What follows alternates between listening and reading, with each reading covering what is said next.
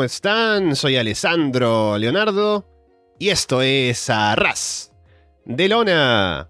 Pasen, pónganse cómodos y sean bienvenidos como siempre a una nueva edición del podcast, episodio número 373.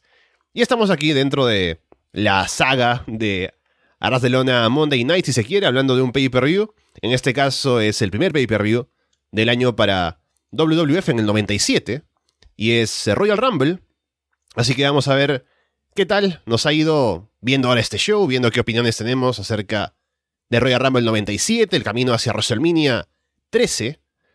Y bueno, un momento histórico por varios motivos, un show que podría haber dejado algo que desear, pero vamos a hablar ahora en detalle.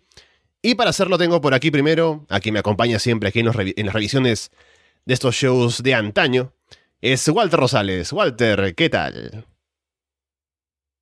¿Qué tal, Alexandro? Tú lo dices, estamos con mucho hay camino a este Royal Rumble que venía con todo lo alto, ¿no? De hecho, te cuento que acá estaba viendo el Wrestling Observer y decía, es el, la el segundo público que más ha pagado en un evento de wrestling en los Estados Unidos para la época. No es el mm. de mayor audiencia, porque WrestleMania 8 tuvo más público, pero de entre WrestleMania 8 y este, Royal Rumble, pagaron más personas por el show y entonces estaba el ambiente, todo perfecto. Y no fue eh, precisamente memorable. Igual algunas cosas que definitivamente afectaron, digamos, a WWF en el futuro. Ya veremos por qué exactamente. Pero sí, venimos aún así con muchos ánimos de hablar para lo que, lo que será este pay-per-view, lo que fue este pay-per-view. Y de nuevo, también emocionados porque es el primer pay-per-view que hablamos en 1997 en Monday Night. Entonces, vaya, empezamos ahí ya eh, lo que será un año bastante movido, bastante fuerte, diría yo, en lo que es el mundo del wrestling. Y para quienes nos están viendo en video y ven la disposición de las cámaras aquí en la pantalla, tenemos el espacio para una persona más. Y es porque tenemos a Felipe Gamero, que ganó el juego de predicciones de Double or Nothing recientemente en el Patreon. Y eligió estar acá en Royal Rumble 97 ya nos decía que se arrepiente un poco tal vez de haber elegido este show, pero aquí estamos para conversar acerca de lo que pasó. Felipe, ¿qué tal? Eh, sí, ¿qué tal? Un placer estar acá con ustedes para, como decías, ¿no? un evento que eh, dejó algunos quizá momentos memorables, pero, pero no un combate, ¿no? Que uno logra destacarnos. Siento que muchos de los combates, eh, algunos quizá un poco más largos y, y como digo, no eh, yo en la previa había visto la batalla real, ¿no? Y, y es lo que, lo que más sobresale, ¿no? De este pay-per-view, pero, pero tampoco es mucho, ¿no? Porque creo que hay alguien que, que destaca, ¿no? Bastante ahí, pero, pero por lo demás es como que, como no hay otro, ¿no? Que, que destaque mucho y en los demás combates hay algunos que, que yo siento que se alargaron demasiado y que, y que hicieron que, que el evento no sea tan disfrutable, ¿no? Como uno puede pensar de un evento de Royal Rumble. Bueno, vamos ahora en detalle con todo lo que dejó este show y también pues las ideas que nos da para WrestleMania 13. También, bueno, apelando a lo que recordamos de la cartelera y demás, pero bueno, vayamos con Royal Rumble 97. Estamos en el Alamo Dome con 60.000 personas, no 70.000 como querían, pero igual es un bastante numeroso público. Debe ser el primer show en el que se ve a Jim Ross con el sombrero puesto en comentarios que según dice él en su biografía, ¿no? Como que no quería hacerlo, hasta que lo convencieron y ya, pues, ¿qué, va a hacer? Y esta va a ser la marca de su carrera.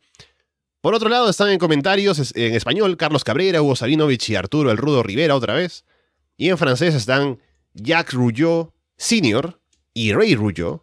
Así que bueno, hay tres mesas de comentarios en Ringside. Y empezábamos con el combate por el título intercontinental. Hunter Hearst Hemsley y Goldust. En el video previo ponen el segmento en el que Goldust hace el turn heterosexual y en la parte en la que Jerry Lawler le dice a Goldust que es raro, ¿no? Le ponen un bip ahí a la palabra como para que parezca que le dice otra cosa. Y en el combate Hunter viene acompañado con Mr. Hughes, que me imagino que ahora es como su guardaespaldas, y de inmediato hace un pésimo trabajo porque Goldust va a golpearlo a Hunter ahí en la rampa y Hughes se queda mirando sin intervenir. Goldust saca a Hunter del ring, le deja caer las gradas metálicas encima. El referee decide no descalificarlo. Hunter lastima a Goldust en las cuerdas y toma el control. Goldust esquiva un rodillazo en, la barricada y Hunter se lastima. Goldust luego golpea a Hunter con las gradas metálicas en la rodilla y no descalifican a nadie. Goldust aplica una Figure 4, se apoya en las cuerdas en un momento. El referee evita que Hunter golpee a Goldust con la silla de, directora de Marlina. Y Todd Pettengill entrevista a un cantante de country en medio del combate por algún motivo. Goldust salta en un elbow drop desde la tercera cuerda, pero Hunter esquiva. Hughes le pasa el cinturón del título intercontinental a Hunter. Hunter va a usarlo, pero luego besa a Marlina en el filo del ring. Goldust es quien golpea a Hunter con el cinturón, cubre, pero Hughes saca a Hunter del ring. Hughes distrae a Goldust al final, Hunter aprovecha para atacar y aplicar el pedigree para llevarse la victoria. Adelante, Felipe, ¿qué te pareció? Eh, sí, este es un combate que eh, decía, ¿no? Comentaba que el combate más largo, ¿no? Sin contar la batalla real de casi 17 minutos y yo siento que me sobró tiempo, o sea, que, podía haber usado quizá en otros combates, ¿no? Quizá al final también. Y bueno, el tema, yo lo vi en español, ¿no? Entonces, el tema, ¿no? De las escaleras metálicas ahí, Hugo, ¿no? Y Arturo Rivera, ¿no? Se quejaban, ¿no? ¿Por qué no el permitía eso, ¿no? Permitía a Goldas hacer trampa, ¿no? Porque en ningún momento creo que se dice, ¿no? Que, que es un combate sin descalificación y, y bueno, Carlos, ¿no? Que es el, el babyface, ¿no? Lo, lo justificaba diciendo, ¿no? Que es por todas las provocaciones que ha recibido de Hunter, así que está bien, ¿no? Y decía, ¿no? También que, que está demostrando ser un macho Goldos, ¿no? Entonces, por eso lo justificaba, ¿no? Y, y bueno, luego vemos como eh, el árbitro le impide, ¿no? Usar la silla de Marlina a Hunter y uno se pregunta, ¿no? O sea, el escalón metálico sí, que porque es patrón de ring, y quizás está permitido, pero pero bueno, no son las incongruencias, ¿no? Que en el combate que viene también habrá algo y bueno, como digo, no se me hizo un, no digo que fue un mal combate, ¿no? Pero sí que fue más largo de lo que debía haber sido y una victoria para Hunter, ¿no? Para seguir siendo campeón y, y bueno, vamos a ver, ¿no? En quién sigue esto, ¿no? Historia con Goldos y, y a ver, ¿no? Cómo evoluciona su personaje, ¿no? Que, que siempre ha sido polémico, ¿no? Y que, que bueno, vamos a ver, ¿no? Cómo sigue toda esta historia, ¿no? Con Marlina también que, y a ver, ¿no? Mr. Hughes, ¿no? Que es su debut, ¿no? Y que, a ver, ¿no? También este, porque más adelante también ya vemos como en este año Hunter va a extrañar un, nuevo manager, ¿no? Que, que sería parte ¿no? de, de una facción. Yo les una vez les voy confirmando que Mr. Hughes duró una noche con Hunter, entonces no volvemos a ver a Mr. Hughes en la vida con Hunter. Que, ok, tienes, mira, te voy a decir esto, Mr. Hughes, para quien no lo sepa, él ya había estado antes en WWF, de hecho tenía planeado una realidad con Undertaker de todas las personas, y Taker pues se salvó de eso, porque Taker siempre le ponían los peores oponentes, ya ves, ¿no? No sé, Yayan González, ¿quién más? Kama Mustafa, eh, Mabel, etcétera, etcétera, etcétera. Mr. Hughes iba a ser uno de ellos.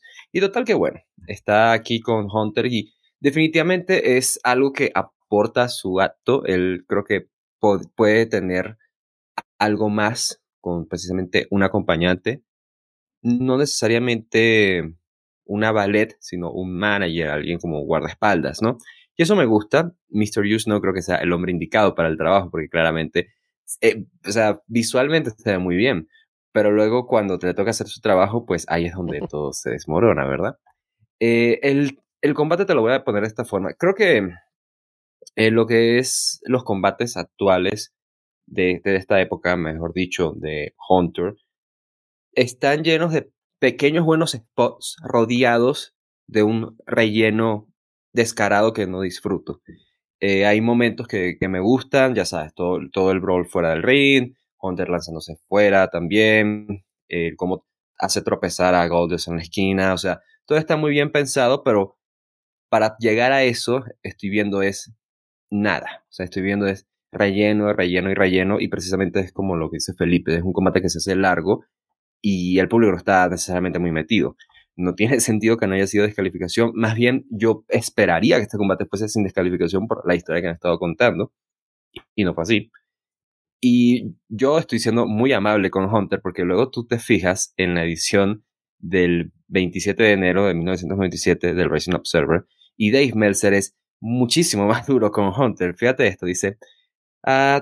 A este punto, Hunter está siendo puchado basado solo en su potencial e influencias y porque tiene un buen cabello, dice allí. Oh. Bueno, aquí dice, he's got a good head of hair, o sea, tiene buen cabello.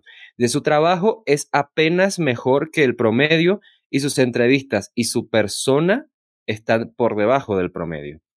Eh, y sí, o sea, es que es, es alguien que se ve con ese potencial, te digo, pero todavía le falta pues desarrollar demasiado. Justamente uno pensaba que con todo esto que están desarrollando con Mr. Perfect y demás, íbamos camino a eso y ya ves, se tambaleó demasiado todo esto. Mr. Use no es definitivamente la opción correcta, pero es un primer paso a desarrollar más ese personaje de Hunter. Aún así, lo que me preocupa es que estamos desarrollando el personaje de Hunter un año después, todavía lo hemos, lo hemos visto ya después de un año de estar haciendo Monday Night, te digo, perdiendo contra Ultimate Warrior en segundos en WrestleMania. Ya pues, finalmente es un campeón individual y todavía estamos intentando descubrir quién es Hunter, ¿sabes? Entonces está todavía mucho potencial, potencial, potencial, y ahí se caga. Eh, a ver si esto cambia pronto. Y por Goldust también diría que creo que eh, Dustin Rose, cuando lucha como Dustin Rose, es un gran babyface.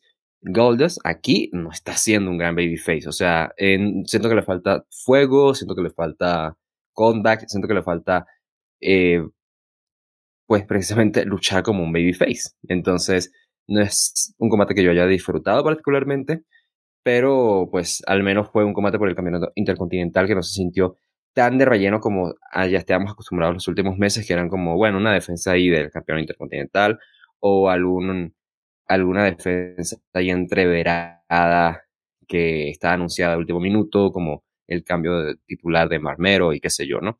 Em, fue el opener del show, entonces por eso no sufrió tanto, el público a pesar de que no estaba precisamente metido, al menos no estaba cansado de otros combates, pero sí, no es, pues, no fue un buen opener porque no cumplió con estas expectativas precisamente de llenar al público con hype para las cosas que se, verían se vendrían después y definitivamente necesitaban algo de ánimo para el siguiente combate que se venía después de esto. Sí, se me hizo eterno y viendo el tiempo fue 16 minutos, yo pensé que era como 20 o más, por lo que por cómo lo sentí. Y sí, mucho relleno en medio. Y también empieza una tendencia durante este show de varios combates que terminan siempre con intervenciones y cosas raras y objetos y cosas así. No hay finales limpios en este show. Así que ya llegaremos a eso más adelante, pero sí, no, no, no fue lo que pensé que podría haber sido este combate como opener. Luego tenemos a Bret Hart que dice que siempre ha sido un hombre señalado, ¿no? Un video ahí hablando de con la gente que va a estar en el Royal Rumble. Dice que nadie podrá detenerlo y ganará el Royal Rumble eh, esta noche. Mankind dice que el Rumble le da oportunidad de lastimar a mucha gente que no le cae bien, incluso a gente que sí le cae bien, así que bueno, hype para el Rumble. Luego tenemos a Matt Johnson contra Farouk. Farouk sale con toda la Nation of Domination que sigue sumando gente. Vienen con más números ahora y levantan el puño en el ring. Ahmed se lanza a atacar a Farouk al inicio. Farouk intenta golpear a Ahmed con una correa, pero Ahmed lo evita. Ahmed golpea a Farouk con la correa. El referee le reclama, pero otra vez no lo descalifica. Farouk se concentra en atacar el riñón de Ahmed, el de la lesión. Lo lanza de costado sobre una silla armada en ringside, golpea con la silla también. Farouk domina, se distrae metiéndose con la gente. Y es genial porque Está Farouk, ¿no? Ahí en las cuerdas hablándole al, público, ¿no? Ahí insultando, no sé. Y no se da cuenta de que Ahmed se levanta por abajo y lo empieza a levantar sobre sus hombros, ¿no? Es como que cuando ya está como ya elevado de la lona, recién se da cuenta, oh, me están levantando. Y lo lanza a Ahmed en Electric Chair. Farouk salta desde la tercera cuerda, pero Ahmed lo atrapa en un Power Slam.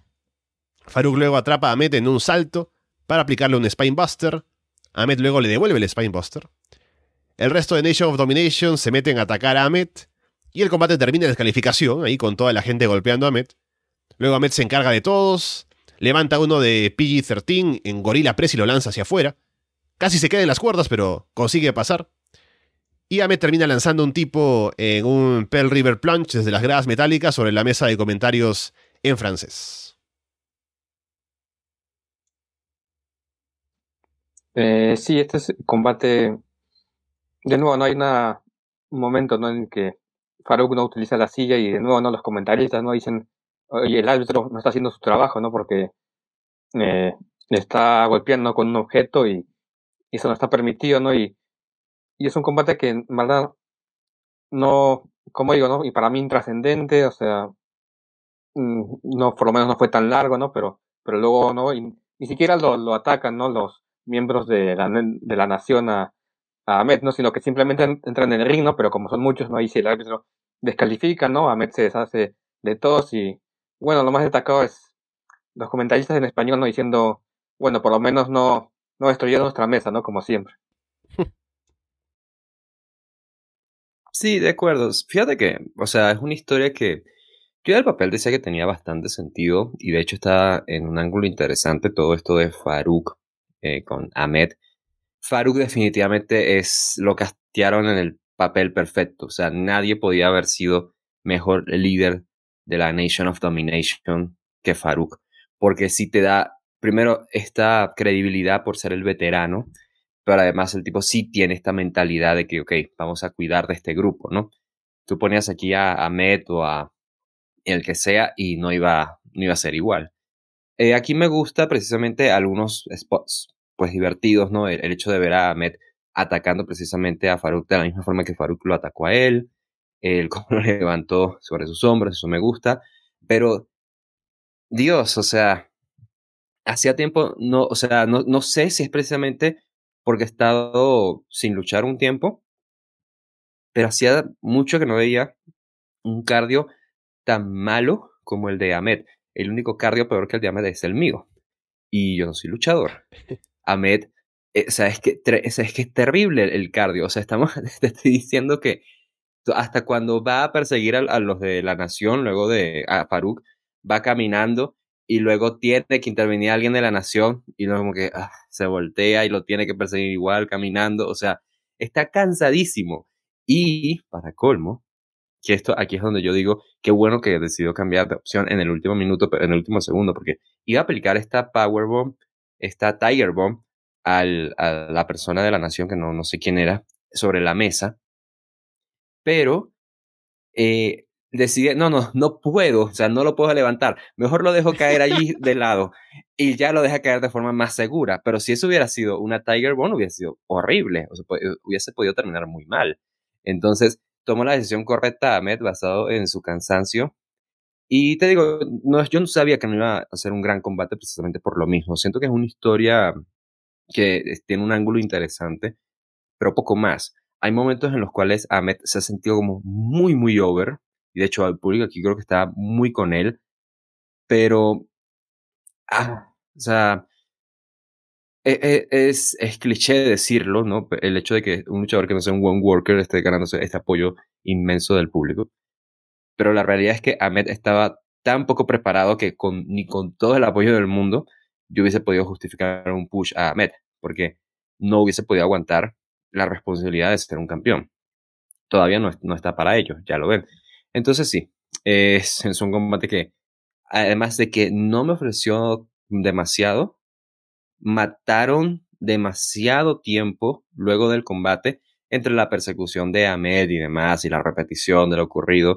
Entonces, vaya, imagínate cómo habrá sido de nuevo el cardio, que tenían que cubrir todo el tiempo que tenían de ellos como segmento en, en todo este, todos estos extras que se salían del combate. Eh, sí, eh, es tal cual lo que yo esperaba de una buena historia. Eh, el mal combate, es el mal combate que yo esperaba de una buena historia o una historia interesante entre Farouk y Ahmed, como ya lo estaba anticipando hace, hace semanas. Sí, tuvo sus momentos, pero no mucho más. No se le puede pedir más a Ahmed, lamentablemente.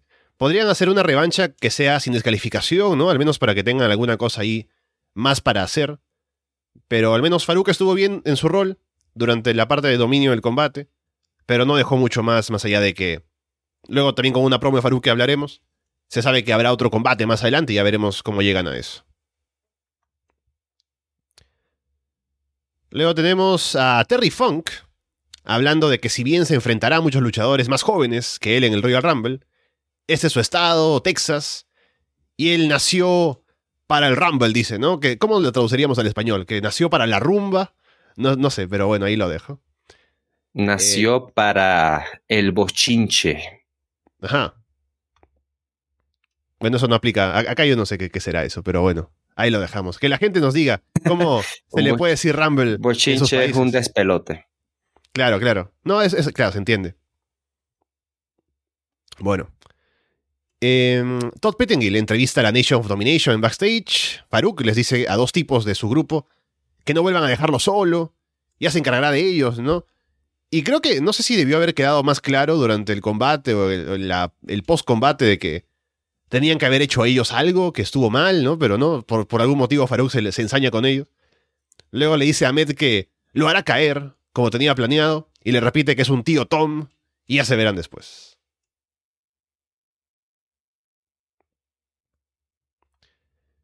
Undertaker contra Vader. Se ponen a intercambiar golpes al inicio. Vader derriba a Taker varias veces, pero Taker se sigue levantando.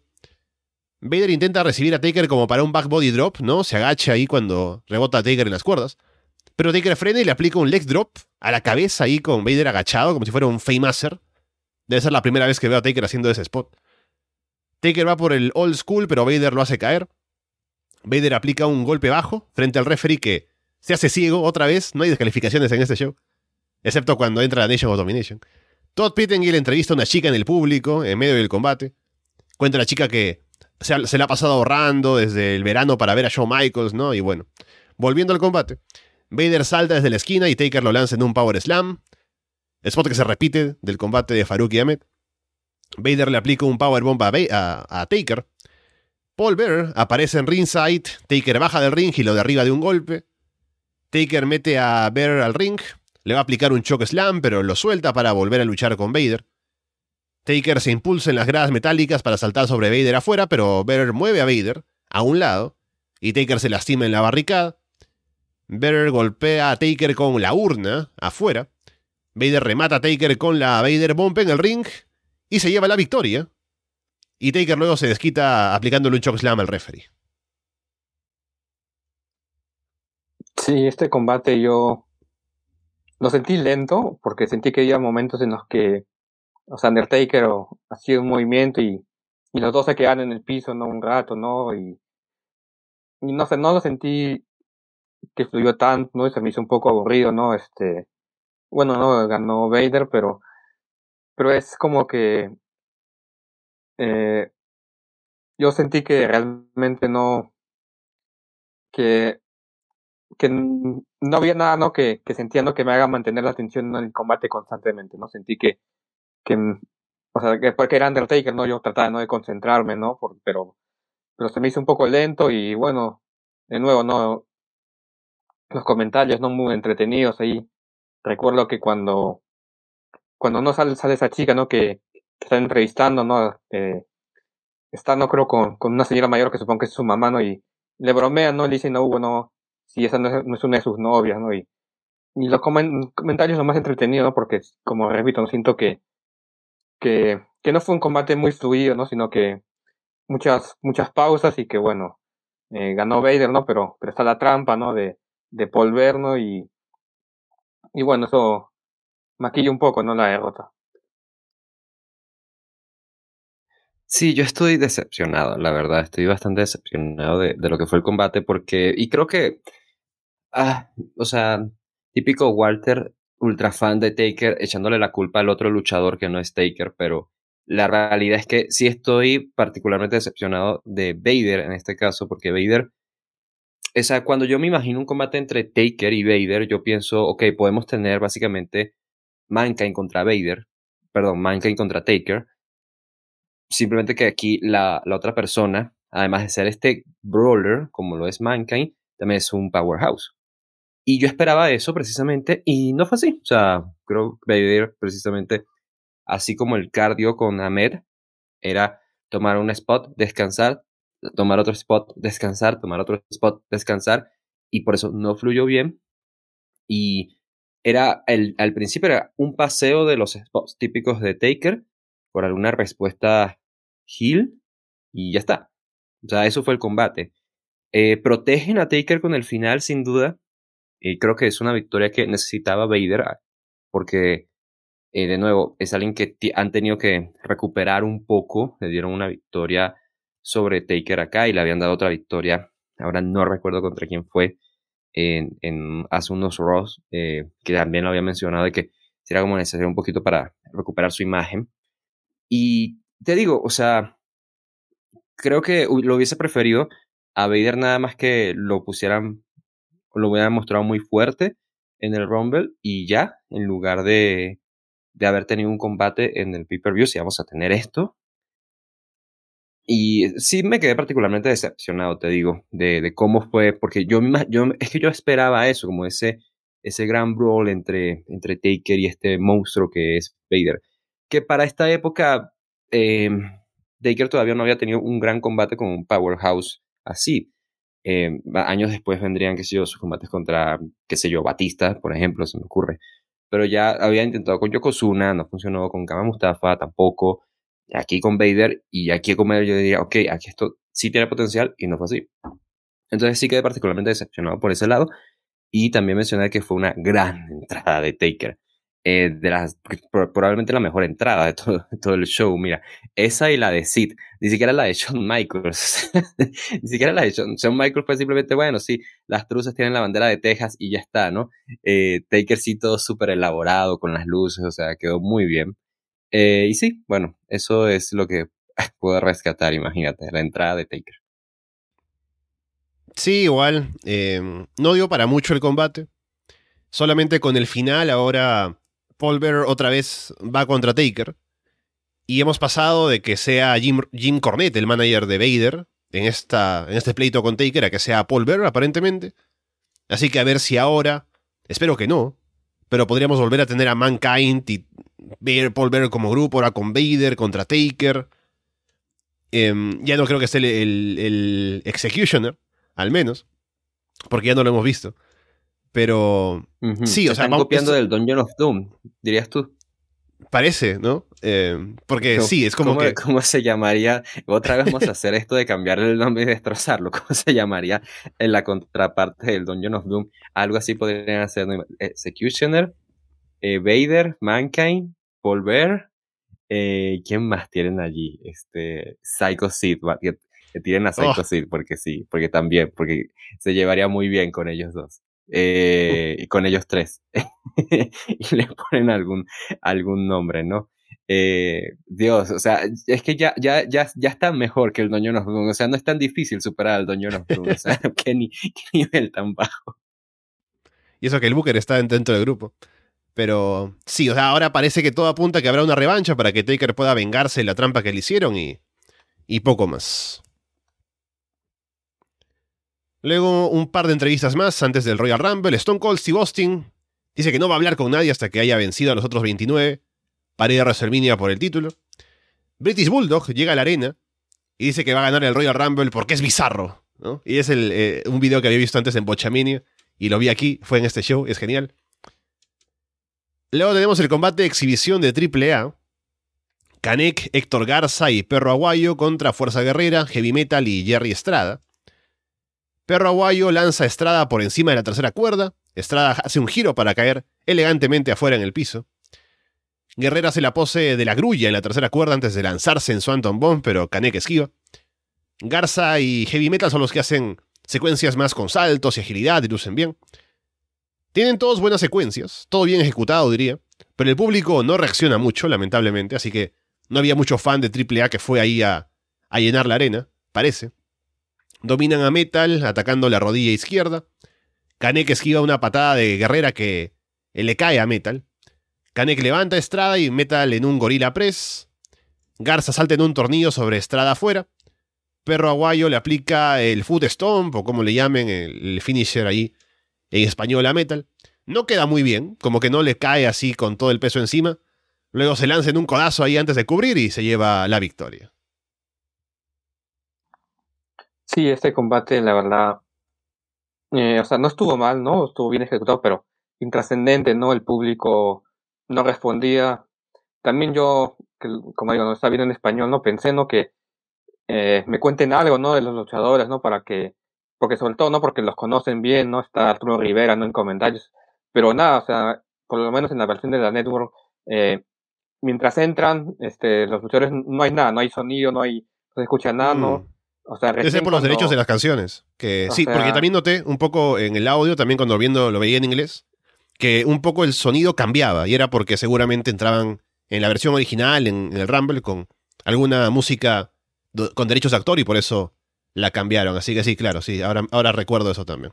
Sí, entonces, este, para alguien como, como yo que, que no tiene mucho conocimiento de, o sea, sí, no hay algunos nombres ¿no? famosos ¿no? que no conoce, ¿no? Como Garza, ¿no? El perro guay, ¿no? Pero los demás no mucho, entonces se sintió raro, ¿no? Que no haya, que esté silencio y que, y que luego, ¿no? Recién empiecen hablando cuando están peleando y, y en ese combate sí reconozco que no, o sea, el público estaba muerto, en verdad, no, no había ninguna reacción, entonces sí, o sea, uno veía, ¿no? Que las maniobras no estaban bien ejecutadas, pero sí me distraje un poco, ¿no? Porque no, no, o sea, se sintió que era intrascendente, ¿no? Que en verdad es un combate que si uno se, se lo pierde, o sea, en verdad, o sea, no importa, ¿no? Eh, realmente y, y bueno, en verdad, eh, no presté mucha atención realmente porque no, no era lo que me llamaba la atención después. Eh, bueno, lo único que me quedó en un comentario, ¿no? Que, que dijo Arturo Rivera que, que Garza inventó el tornillo, ¿no? Y que últimamente no, no lo estaba haciendo porque se había lastimado, ¿no? De aplicarlo muchas veces y, y el movimiento no es el pisotón que, que dices, ¿no? El perro aguayo lo llama, eh, lo llama como, como la lanza. Es correcto. Mira, de esto te lo voy a decir así, creo que cual es, ah, pues es triste porque uno pensaría que esto es un showcase de AAA y pues un combate random de exhibición y ya. El perro aguayo, ya alguna vez lo comenté, en paz descanse, cuando hicimos un poco su obituario, digamos. Em, es probablemente el luchador no enmascarado más famoso en la historia de México, o más popular en la historia de México.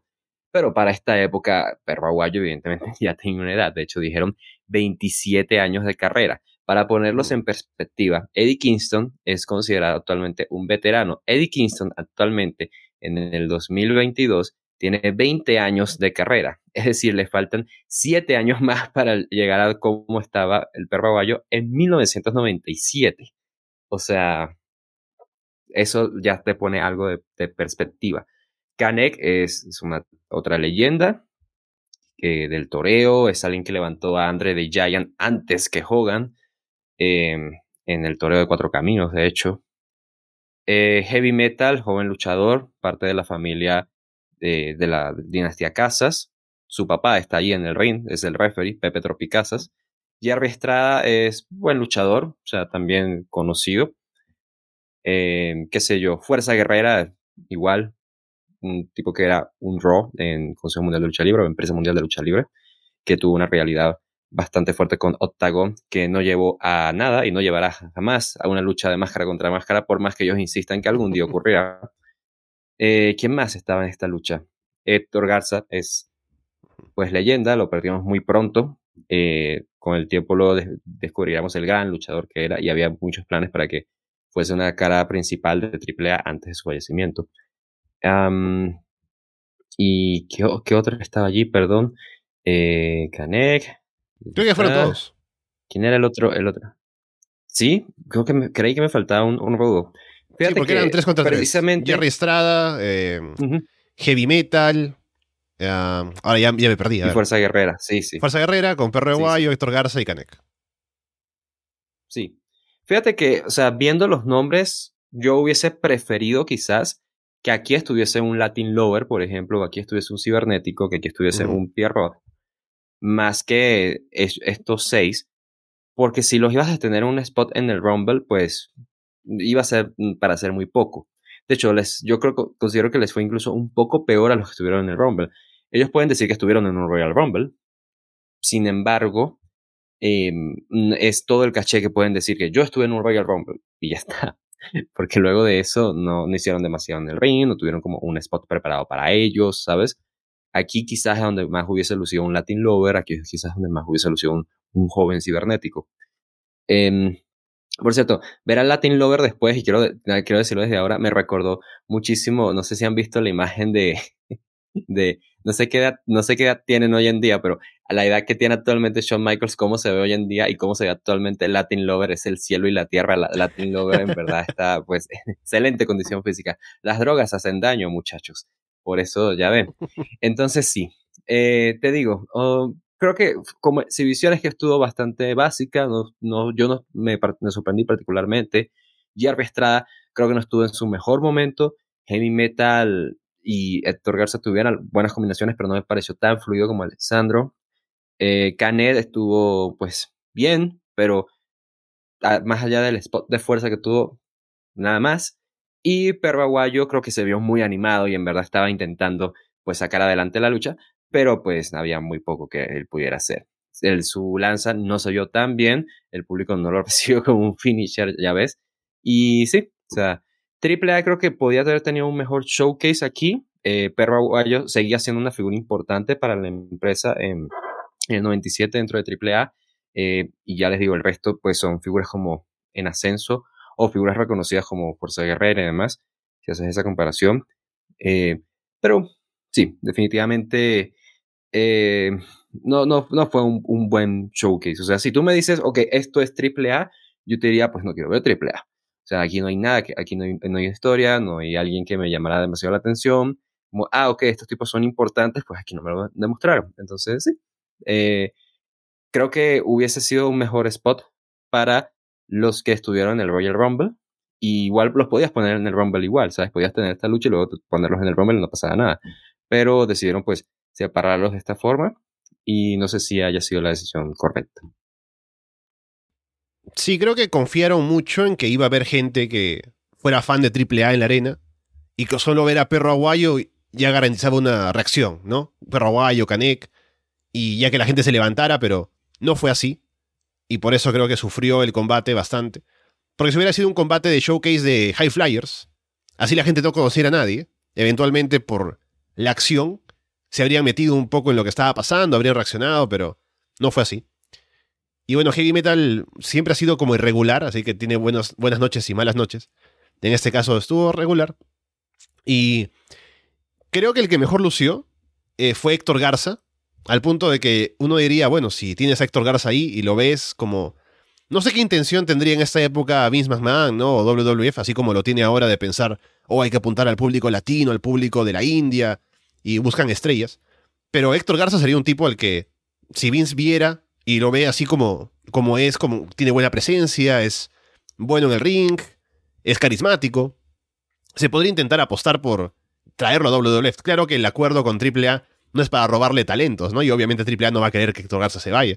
Pero es lo que me pasó por la mente, ¿no? Un tipo que podría haber sido, con esa aparición, eh, de pronto captado por alguna empresa, por la propia WWF, que la gente se haya interesado un poco más en verlo porque creo que lució bien.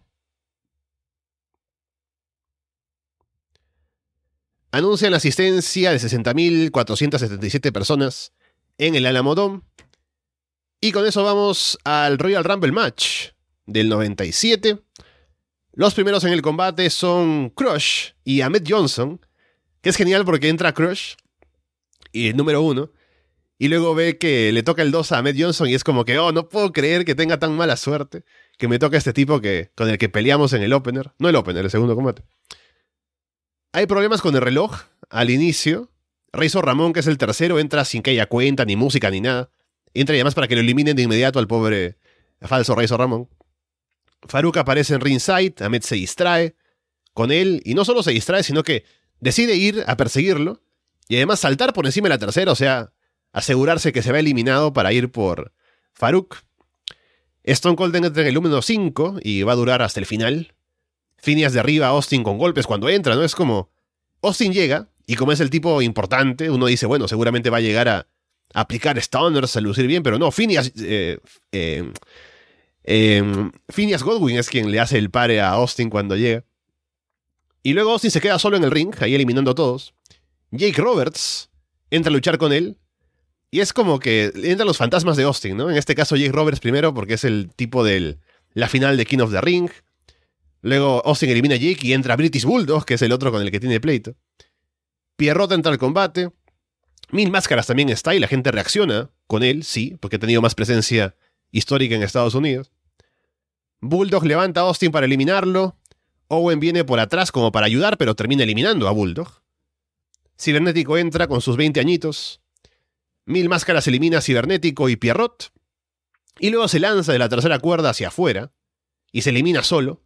Luego quiere volver, pero los referees le dicen, no, que te has, saltado, no puedes hacer eso, ¿no? Y Máscaras es como que, oh, disculpen, no me di cuenta. Pero claro, esto es porque Mil Máscaras no quería que nadie lo elimine. Él quería irse solo de la Battle Royale. Goldas y Marmero eliminan juntos a Hunter Herms Hemsley. Latin Lover entra luego. Y el público reacciona bien con él, porque luce bien, hace sus movimientos, así que algo de reacción levanta. Farouk entra luego, ahora sí de manera oficial. Se mete a un buen brawl con Austin. Ahmed Johnson se mete al ring y golpea a Farouk con un palo de madera para hacerlo salir por encima de la tercera cuerda. Austin vuelve a quedarse solo. Y le toca a Sabio Vega, su antiguo rival. Austin lo elimina rápido. Jesse James también entra luego y lo eliminan. Bret Hart es el siguiente. Y Austin pone cara de no puede ser cuando le toca a Bret Hart. Jerry Lawler luego se levanta de la mesa y se mete al ring en uno de los, turnos de, del Rumble. Bret lo elimina de inmediato. Terry Funk entra a pelear con Austin. Rocky Maivia entra y tiene su primer intercambio de golpes de su carrera con Steve Austin. Así que interesante ver eso también. Mankind va a pelear directamente con Terry Funk. Uno se imaginaría que se guardan a los luchadores más importantes para entrar en los últimos puestos, pero tenemos a Henry O. Godwin en el 29. Undertaker es el último en entrar. Vader elimina a Flash Funk con un Fallaway Slam por encima de la tercera cuerda. Los últimos en el ring son Steve Austin, Bret Hart, Taker, Vader, Diesel, Rocky Johnson, Rocky Johnson, no, Rocky Maivia, Terry Funk y Mankind. Mankind elimina a Rocky, Mankind hace, un lariat para salir con Terry por encima de la tercera cuerda. Ambos quedan en el filo del ring. Mankind elimina a Terry y Taker elimina a Mankind. Luego Brett elimina a Austin por un lado del ring, pero los referees están distraídos porque están Terry Funk y Mankind peleando al otro lado, así que no lo ven que se va eliminado. Austin vuelve al ring, elimina a Taker y Vader por un lado, Brett elimina a Diesel por el otro lado, y Austin viene por atrás para eliminar a Brett y llevarse la victoria a pesar de que se había eliminado antes, así que Brett se queda reclamando a los referees, se queda gritando en la misma man en la mesa de comentarios, y Steve Austin es el ganador del Rumble del 97.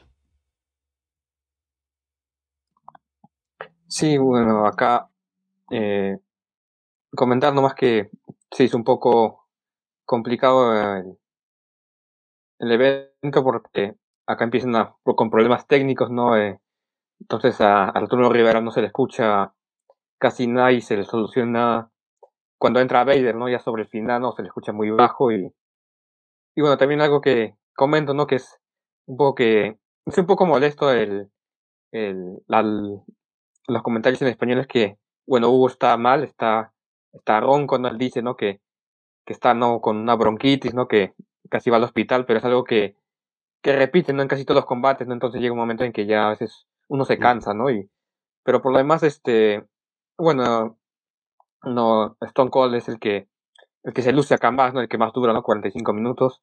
Eh, bueno, revisando estadísticas, ¿no? Es el que más elimina, ¿no? Elimina 10 y hasta ese momento igual el récord, ¿no? Que tenía Hulk Hogan, ¿no? Que en el 89 también eliminó 10, pero, pero no ganó ese año, no ganó Big John Studd y esta vez gana Austin y, y bueno, luego es el que más elimina, pero también es el que más eh, el que más destacó, ¿no? Por encima de los de, del resto, ¿no? Salvo eh, porque más creo que no llegan a eliminar, creo que salvo dos máximo alguno, entonces es como obviamente no es una exhibición, por así decirlo, ¿no? De Stone Cold que, que ya se ve, ¿no? Que, que, que no, que confía mucho en él, ¿no? Y que está en camino, ¿no? A, a convertirse ¿no? en, en alguien mucho más importante y, y bueno, no, como una curiosidad, nomás que cuando justo apenas entra Diesel, ¿no? Este, eh, que fue justo el, tercero que más duró, ¿no? Con 17 minutos, ¿no? Comparando, porque que más duró es Stone Cold con 45, después Bret Hart con 21 y luego Diesel con 17, ¿no? Entonces, eso te resalta más también, ¿no? El, lo importante, ¿no? Que, que fue, ¿no? La batalla real para Austin y, y como, ¿no? Como curiosidad, ¿no? Cuando entra Diesel, este, Hugo no se da cuenta, ¿no? Que, que Stone Cold llega a tiempo y dice, tengo una corazonada, ¿no? Que, que tanta resistencia, ¿no? Que tiene, que ha puesto Stone Cold va a hacer que gane, ¿no? Y, y bueno, ¿no? El final polémico, ¿no? Y si todos reconocen, ¿no? Que, que Bret Hart mm, debió ganar, ¿no? Porque, que, pero bueno, no es la decisión de los árbitros y, y es la, la duda que nos queda, ¿no? Porque se sabía, ¿no? Que, que el plan original siempre ha sido una revancha, ¿no? De WrestleMania 2 entre Bret Hart y, Shawn Michaels por el título, entonces lo que uno se pregunta es eh, si el plan original siempre ha sido ese, ¿cuál es el sentido de, de que Stone Cold gane el Royal Rumble? ¿No? Es lo que uno se pregunta ahora, ¿no? Si eh, vemos, ¿no? Vamos a ver más adelante que, que por la polémica no, no va a tener esa oportunidad, pero, pero es lo que uno se pregunta, ¿no? Si, si realmente este era el plan original, ¿no? De, hacer el, el, si el plan original era Bret vs. Son, o sea, por qué Stone Cold le dan la victoria en la batalla real, ¿no? Que, que bueno, no, eso ya ganaría, ¿no? Un par de batallas reales más adelante, pero pues la duda, ¿no? Que, que uno tiene, ¿no? Porque recordemos que todavía en este momento eh, ese plan uno supone, ¿no? Que sigue en pie, ¿no? En la revancha entre Brett y Sean.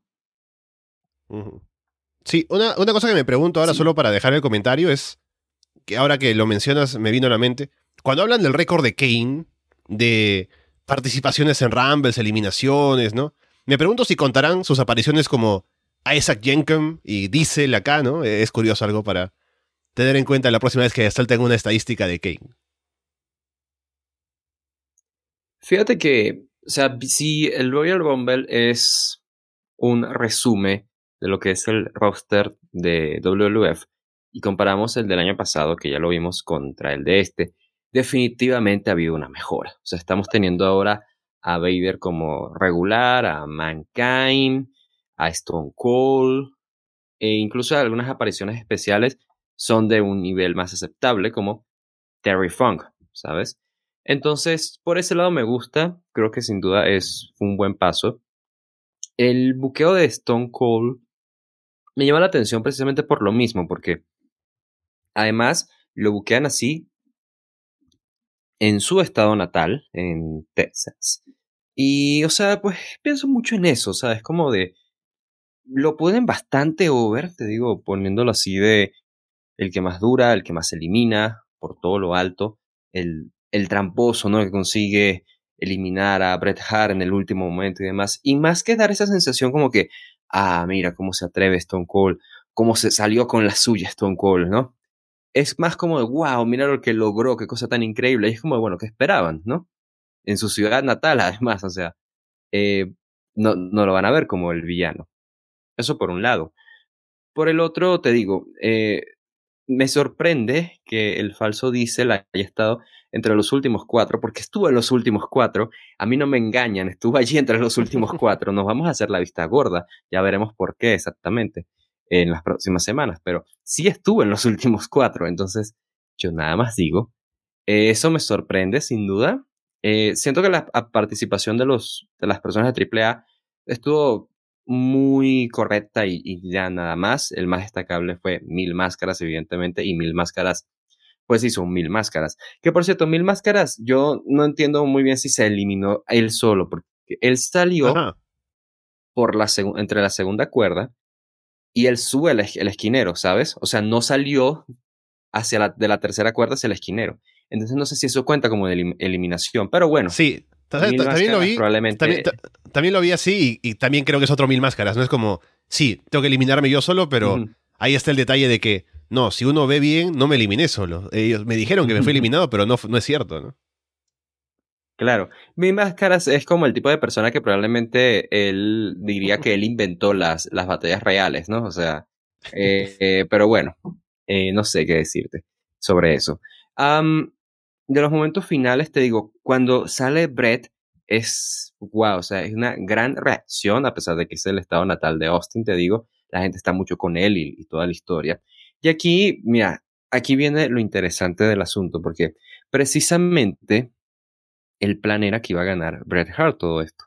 Y hasta el último minuto así lo fue. ¿Qué sucedió? Bueno, mira, de acuerdo con lo que nos dice Dave Meltzer en de nuevo la edición del 27 de enero de 1997 del Wrestling Observer Newsletter, lo que nos comenta es que Vince Russo predijo, entre comillas, que Bret Hart iba a ganar el, Royal Rumble en, en, el show de Live Wire, que es este show en el cual estaba eh, Sony y Jim Cornette, ya lo habíamos mencionado antes. Esto le generó algo de hit, porque básicamente fue como que, ah, sí, o sea, estás haciendo un Larry Sabisco, ¿no? Como diciendo, ah, sí, sí, este, bueno, yo creo que va a ganar fulano, ah, sí, ven, tenía razón, ¿no? Algo así como hizo Hugo Sabinovich en la mesa de comentarios, como dice Felipe, pero en este caso es peor porque eh, Vince Russo lo está haciendo desde antes. Hugo por lo menos está haciendo esto de, uy, me parece que va a ganar Austin, eh, justo en el momento en el que va a ganar Austin, ¿sabes? No sé. Al menos. Y de una forma así más rescatable. Pero aquí, eh, Russo se llevó algo de hit y dijeron, bueno, no podemos hacerlo tan obvio. ¿Qué hacemos? Bueno, vamos a hacer que Austin gane el, Rumble. Y yo también me, me genero la misma pregunta. O sea, probablemente, o sea, es que no quiero darles el, el crédito de decir, así ah, esto fue así por eh, planeado, ¿no? Vamos a hacer de Austin una estrella, ponerlo muy over. Porque no creo que sean así de inteligentes, no creo que lo hayan pensado de esa forma. Y francamente, porque de nuevo no tiene demasiado sentido que Austin, en este caso, siendo él el heel, se lleve una victoria tan babyface. De nuevo, aguantando hasta lo último, además. Si lo comparas con el performance de, por ejemplo, Ric Flair en el Royal Rumble de 1992, toda la performance de Ric Flair también fue como muy heel, la forma de ganar fue muy heel. Eh, no discuto que la forma de ganar el Rumble en este caso de Austin haya sido heel precisamente. Sin embargo, venían contando mucho esto de que mira, es el que más eliminaciones tiene también. Entonces, como tiene más añadidos que hacen de esto una victoria aún más impresionante. Y, insisto, fue en, su estado natal. En el caso de Flair no fue así. Entonces, pues ya ves, o sea, es como una gran victoria, un gran momento para Austin, pero más importante aún, llama la atención es lo de Bret Hart quejándose muy fuertemente luego de esa derrota que se ve injusta, ¿no? Y que se queja directamente a Vince McMahon de, de forma muy directa como ahí tambaleando la línea del, del kayfabe y cruzándose a la línea de la actitud era, la línea de Vince Russo. No me agrada que por estas cosas de Vince Russo, las, las cosas les hayan salido mejor em, a, largo plazo, eh, quiero decir. Pero es, es, vaya, salimos ganando de esto, ¿no? Aún así, nos han estado vendiendo por meses, si no es que desde hace el, un año, que íbamos a tener otro Bret Hart contra Shawn Michaels. Y ahora, sin saber, o sea, sin decir qué es lo que va a pasar, aunque lo sabemos porque estamos en el futuro, en las próximas semanas, no, no veo como demasiado sentido eso de Austin luchando contra Shawn Michaels en, en WrestleMania. Porque entonces me, me, pondría a pensar, bueno, ¿y qué va a hacer Bret Hart entonces? Porque Bret Hart está en realidad con Austin, ¿no? Entonces, ¿contra quién va a luchar Bret Hart en WrestleMania? O ah, tal vez porque Bret Hart luego le quite la oportunidad a Austin y entonces ahí sí tenemos. Sí, eso pensaba porque creo que la, forma en la que, por, por, el final, ¿no? Y que Bret tiene una justificación de por qué perdió cuando debería haber ganado. Creo que eso podría ser como la base para que el plan se mantiene en pie de Bret contra Sean. Y ahora gana Austin, pero en el siguiente pay-per-view, el In Your House que toca ahora en febrero, sería para que Bret le gane otra vez la oportunidad a Austin para como que corregir el, error o la injusticia de este show y que vaya contra John en WrestleMania, ¿no? Pero bueno, las cosas van a cambiar y por eso no se termina haciendo, pero pienso que ese habría sido como a lo que apuntaba, ¿no? Tendría lógica considerando todo lo que tienen preparado para WrestleMania, porque Austin yendo a retar directamente como que no encaja muy bien, ¿no? No, y aún así ya desde antes tenías como estos pequeños guiños de Bret Hart haciendo el tour y su relación con Owen y British Bulldog volviendo a, reconectar los tres. Eh, entonces es como, o sea, yo insisto que ellos, a camino hacia WrestleMania, creo que Vince quería convencer muchísimo a Brett de que él fuese heel para tener la opción de, de, tener la lucha contra Shawn Michaels, sí, pero también quería convencer a Brett de que se volviera heel para poder tener más opciones con él y alejarlo de la, de la esfera titular.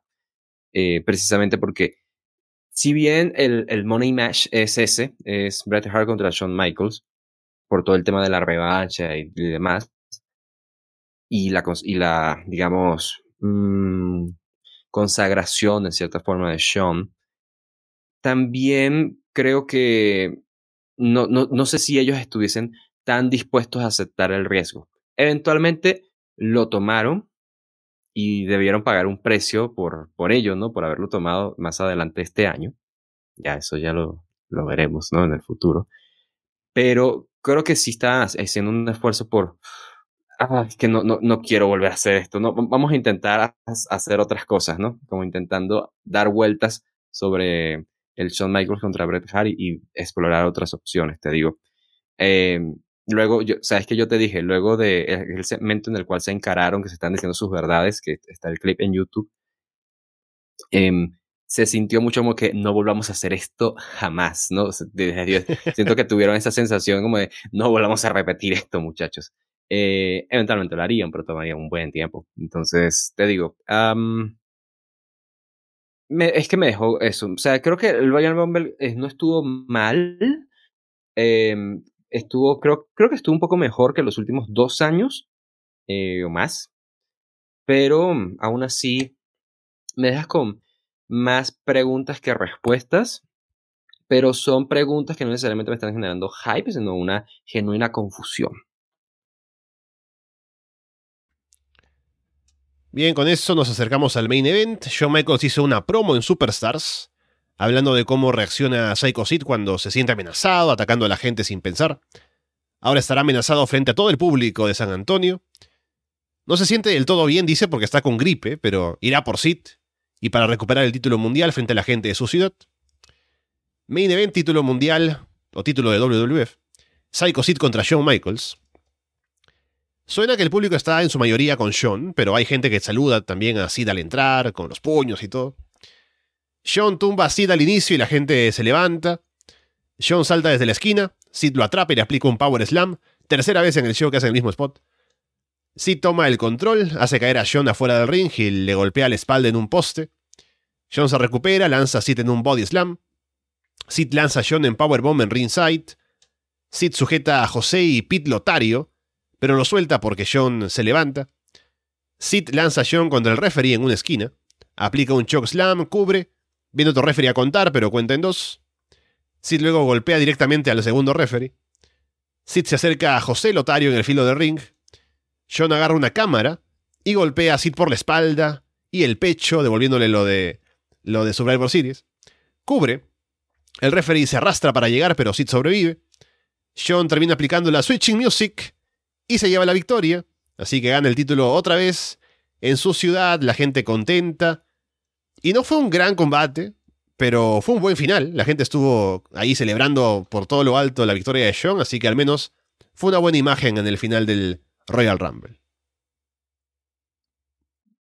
Sí, creo que no no supera ¿no? el combate que tuvieron en Survivor Series, ¿no? Este, revisando ¿no? también los tiempos, es creo 13 minutos este eh, por ahí, o sea, y el otro creo que era llegar a los, a los 20.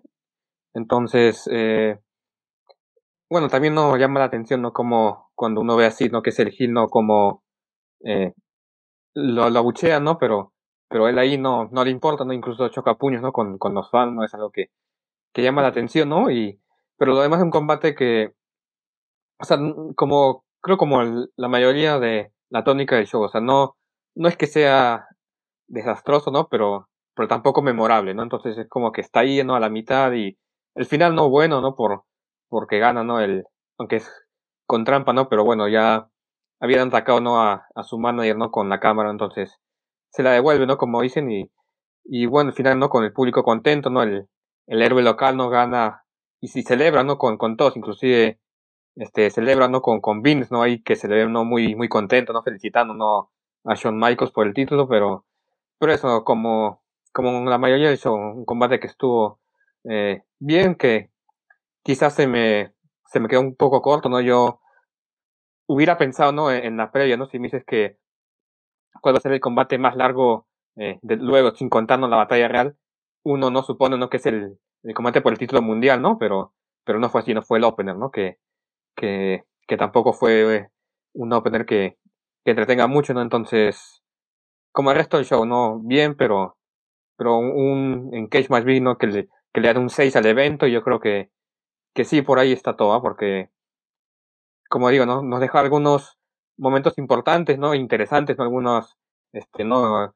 El triunfo de Stone Cold, la victoria, ¿no? Del, del héroe local, ¿no? Pero, pero nada, ¿no? Son momentos contados que nos deja el evento, pero, pero nada que, que uno que ha visto el pay-per-view diga, hoy sí, este, este evento fue en general bueno, ¿no? Sino que más bien son algunos detalles más que nos deja. Sí, yo estoy de acuerdo contigo, Felipe. Em, yo, yo de mi parte tenía ganas de este combate porque pensé, ok, el combate que había tenido en el, en el Garden, en Survivor Series, había sido pues, bueno, había sido, está entre los mejores combates de Psycho City, sino el mejor combate de Psycho City que ha tenido en su carrera. Entonces dije, ok, con toda esta fórmula de Shawn Michaels yendo en su revanche y demás, igual esto puede estar interesante. Al inicio me pareció que estaba yendo bastante bien con cómo estaban metiendo al público y con Shawn recibiendo los golpes de Sid y demás.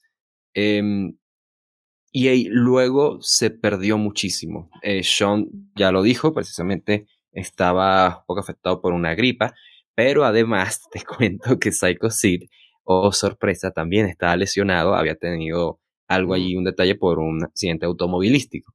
Entonces esto ya estaba destinado a no ser un gran combate. Eh, ese es el resumen de todos los combates de Psycho Sid, ¿verdad?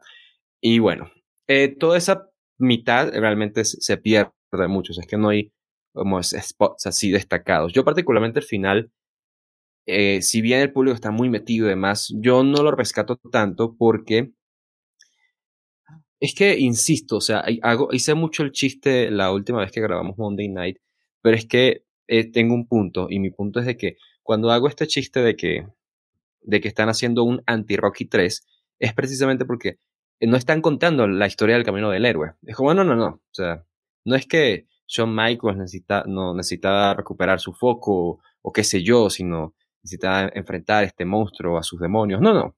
Es que Shawn Michaels tiene que ser aún más tramposo, más flamboyant, más presumido. Y él, él, él, Shawn Michaels, es el que toma la cámara, el camarógrafo, para golpear a Sid. Cosa que hizo el Hill, y porque por eso, en teoría, él debería ser el heel.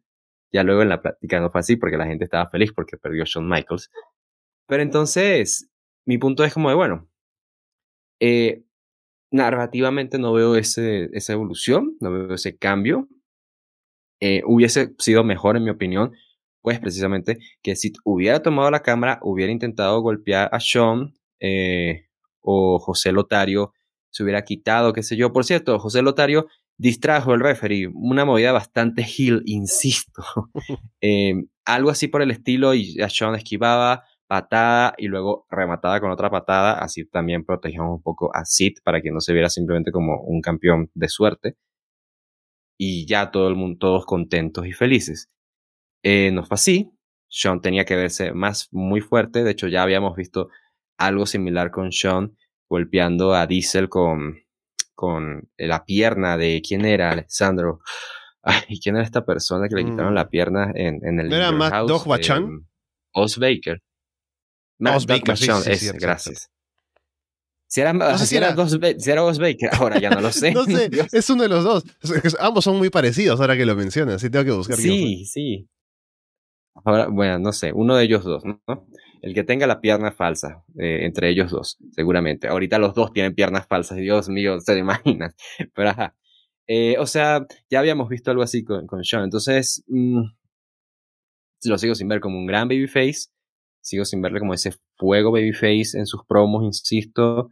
Y ahora, más aún, me estoy dando cuenta de estos detalles in-ring de, de su performance babyface. Entonces, si, si, si, arreglabas eso, creo que hubiera puntuado un poco mejor el combate. ante mis ojos, a pesar de que yo no punteo combates. Pero sí, o sea, ya por desgracia venían con todo este contexto de la gripa y del accidente de Sid, entonces todo ese medio fue muy poco interesante. Y ya insisto, o sea, pese a todo, creo que fue un buen cierre porque es esta coronación de Shawn Michaels, pero con todo y eso creo que, o sea, tenían allí servido como este gran momento y no se sintió como una gran coronación babyface como de hecho sí lo fue la primera vez que Shawn Michaels ganó. Y tú puedes tener el argumento de que, claro, porque es la segunda, no es, como la primera, la primera es más especial por esto y por esto. Entiendo. Aún así, eh, el hecho de que esto fue en el estado natal de Shawn y demás, y viene con toda esta historia de él volviendo a superar este monstruo que es Psycho Sid, creo que tenían todo arreglado eh, para hacer de esto incluso algo más grande. Y incluso el cómo lo presentaron, la celebración posterior de Sean y demás, pudo haber sido incluso más de lo que fue, o sea, más de, de él con el público volviéndose loco, ¿no? Eh, así tipo yo, Adrian, we did it, ¿no? Y no fue así. Entonces, insisto, eh, no, no estoy contento con la, el anti-Rocky 3 que hicieron acá.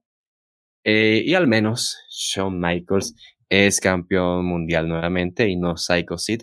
Y eso pues esperemos se mantenga por un largo tiempo. Pero vengo del futuro, así que les puedo decir que esto eso no va a ser así. Sí, ya confirmé que fue más Dog Bachon, el de la pierna ortopédica, en ese show. y, mm, o sea, como dije, la celebración, el post-combate, los padres de Sean en primera fila, eso estuvo bonito. Pero el combate no dejó demasiado, así que tenemos ahora a Sean campeón, sabemos que no va a llegar a WrestleMania como campeón, entonces a ver en qué momento es que se cae el plan y también veremos en tiempo real, ahora que sigamos la historia, cómo van a corregir y van a hacer los cambios para armar la cartelera de WrestleMania sin Shawn Michaels. Pero al menos en Royal Rumble tuvimos la victoria del tipo local, venciendo a quien le había ganado antes y todo. Así que por ese lado se armó bien y ahora veremos qué pasa de camino a WrestleMania en los meses que quedan. Y bueno, con eso llegamos al final de este Royal Rumble 97. Un show que no dejó demasiado, pero siempre que vemos estos shows antiguos, nos da para conversar y es interesante ver lo que pasó en el camino a cosas que son más memorables, como será WrestleMania 13 ahora que lleguemos a eso. Y un agradecimiento especial a Felipe Gamero por estar aquí con nosotros, comentando el show y en el Patreon y obviamente por haber ganado el juego de predicciones de Double or Nothing. Así que gracias Felipe por estar y a ver si nos encontramos en una próxima que ganes otro maletín. Eh, sí, no, un placer estar acá comentando un evento que eh, no fue el mejor, ¿no? Pero, pero bueno, siempre cuando uno eh, revive estos eventos, ¿no? Que de su infancia, ¿no? Por lo menos uno siente que, eh, que no ha perdido todo, todo el tiempo, ¿no? Yo por lo menos sentí que los comentarios en español hicieron que, que estuvieron más, más entretenidos de lo que, de lo que creo que hubiera sido y, y bueno, nada, un placer estar acá y vamos a vernos si se presenta en otra oportunidad. Y bueno, pueden seguirnos en el Patreon, que estamos con Monday Night para seguir con esta historia semana a semana en el 97. Y estaremos con Walter, viendo cómo sigue todo esto. También de camino a lo siguiente de WCW, que no vamos a ver Soul Out porque ya lo vimos antes y no vamos a someternos a eso otra vez. Pero a ver qué pasa en las Monday Night Wars y cómo sigue todo de camino a los próximos shows, Walter. Sí, pues, obviamente primero darle de nuevo las felicitaciones a Felipe por haber estado acá y el agradecimiento también. Ojalá que pues se, repita y que más gente que gane el, maletín de los concursos de predicciones en el Patreon también desea canjear aquí en Monday Night y revivamos todas las Monday Night, todas las Monday Night Wars, pero no solamente nosotros solos, Alexandro y yo, sino con la perspectiva de alguien más que siempre está pues interesante. Muchas gracias Felipe por haber escogido este programa, nosotros encantados. Y sí, a todos ustedes, si están escuchando esto en Patreon por adelantado, ustedes son de los pocos suertudos junto con Felipe, precisamente, que están canjeando, eh, que, ahora que tenemos últimamente, tenemos acuerdos en Rappi, también descuentos en Airbnb y también tenemos tarjetas en el OXO también. Entonces ya te digo, todo eso lo tienen gracias al Patreon de Arbas de Lona de nada. Y sí, vamos a ver entonces qué tal Sigue 1997, no vamos a ver Soul Out, ya tú lo dijiste, pero igual eso nos ayuda porque vamos a ir aún más rápido a lo que va a ser WrestleMania. Estamos en temporada de WrestleMania, ya pasamos la temporada de Stargate y también vamos a, nos vamos a ver Super Bowl, que también suele presentarse como un gran pay-per-view de WCW. Entonces, nos estamos saltando un pay-per-view también a propósito, no solamente porque ya lo habíamos visto, sino también porque nos ayuda a llegar a cosas mejores en, más tiempo, ¿no? En menos tiempo para llegar a ellos. Entonces, nada. También, si nos estás escuchando en público, ya sabes, tienes el Patreon de Arras de Lona. Tenemos más de 100 episodios exclusivos de diferentes programas. Y pues seguimos haciendo contenido para todos ustedes. Y de nuevo, a todos un abrazo y gracias por su atención. Siempre recuerdo tarde que cuando Walter hace las despedidas tengo que tener un cartel de este, publicidad no garantizada para el Patreon, ¿no? no el Arras de Londres no está detrás de... O no, eh, la opinión de Walter no representa la de la opinión del programa, ¿no? Pero bueno. Con eso dicho, por ahora, exactamente. Los dejamos de parte de Felipe, eh, Walter y Alessandro Leonardo. Muchas gracias y esperamos verlos pronto.